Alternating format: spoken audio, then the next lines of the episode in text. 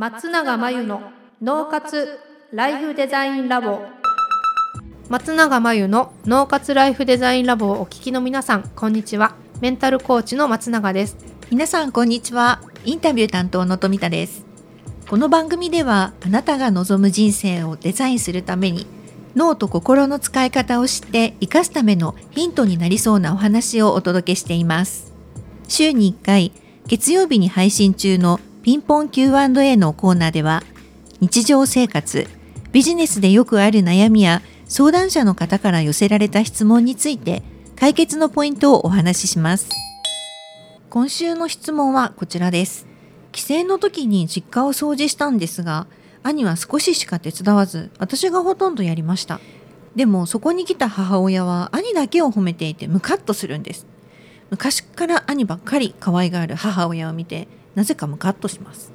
ということで、うんうん、お母さんに対してこうイライラ、ムカッとしてしまうということですね。なるほど。これどう向き合いたいかってことかなお母さんそうですね。本当はこう仲良くしたいんですかね、うん、でもイラッとしちゃう。まあイラッとするのはね自分の中に認めてほしいっていう気持ちがあるから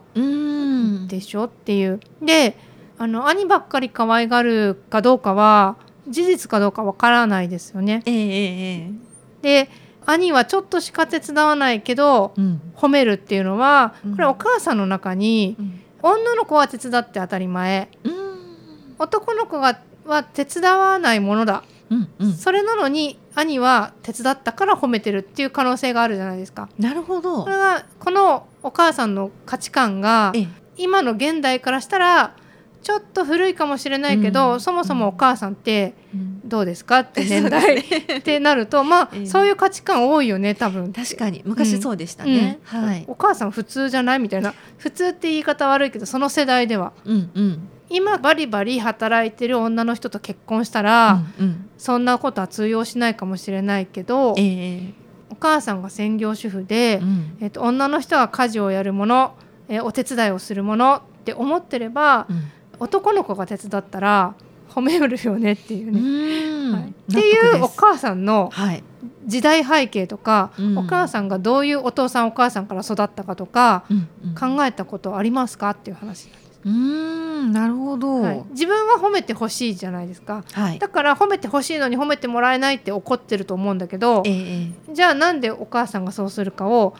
あなたは一度でも考えたことがありますか？っていう。うん。なるほど。ね褒めて欲しかったんだな私って言って自分が褒めてほしいっていう気持ちがあることに気づいて受け入れてあげるとそんなにイラッとしないんだけどこの母親が兄だけ褒める自分はあんまり褒めてもらえないみたいなことをどうにかするっていうよりは、はい、人から称賛とか承認とか認められる褒められるとかを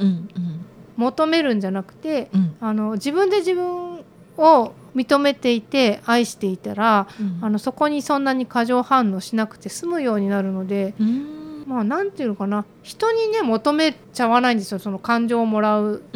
ことを、うん。うん、ええ、求めすぎない方がいいですよね、たとえ母親でも。あとはあの手伝ってるのは兄のように褒められてないかもしれないけど別の可愛がられ方をしてるはずだし。え逆に何かあると私にはイラッとしたことを言ってくるっていうけど、うん、まあ、それだけ近しいからじゃないのっていう。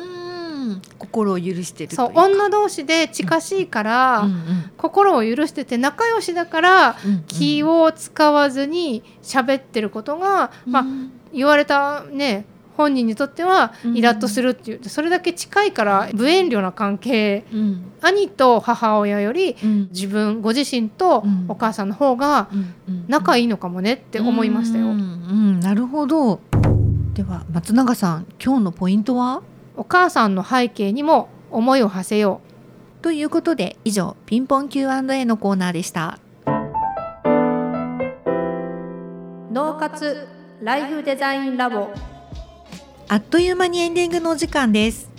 最後に松永さんの活動について教えてください。最高の働き方が見つかる脳と心の使い方。というテーマの対談動画を無料で公開しています。仕事のモヤモヤを解消し生き方と働き方に一貫性を持たせるためのヒントがきっとつかめるはずです。